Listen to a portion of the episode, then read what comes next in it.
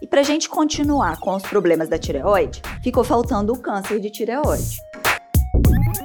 Para a maioria das pessoas que tiveram câncer de tireoide, como aquele que é tratado com cirurgia e iodo, as pessoas estão ótimas e não têm necessidade de tomar nenhum cuidado a mais, não fazem parte do grupo de risco, porque as doenças estão bem controladas, não reduz a imunidade ter tido um câncer de tireoide. Agora, a gente tem algumas exceções, tem alguns casos raros de câncer de tireoide em que a pessoa ainda está com câncer de tireoide, por exemplo, tem atividade do câncer ou faz uso de uma medicação que suprime a imunidade ou que modela a imunidade. Então, nesses casos, sim, a pessoa faz parte do grupo de risco e tem que tomar mais cuidados, tentar ficar mais isolada mesmo. De qualquer forma, é um momento de ansiedade e sofrimento para todas as pessoas tanto pelo isolamento quanto pelo medo, né, do novo, que é normal. Só que a gente precisa ser otimista, precisa seguir as orientações para que tudo fique bem. Muitos estão trabalhando em casa ou fora, mas a gente tem que ter um momento para cuidar da nossa saúde, para poder pensar nos nossos projetos de vida, para poder cozinhar uma comida mais saudável, fazer uma atividade física e assim a gente vai conseguir trazer um bem-estar para gente fazer bem para nossa saúde, tanto a curto quanto a longo prazo.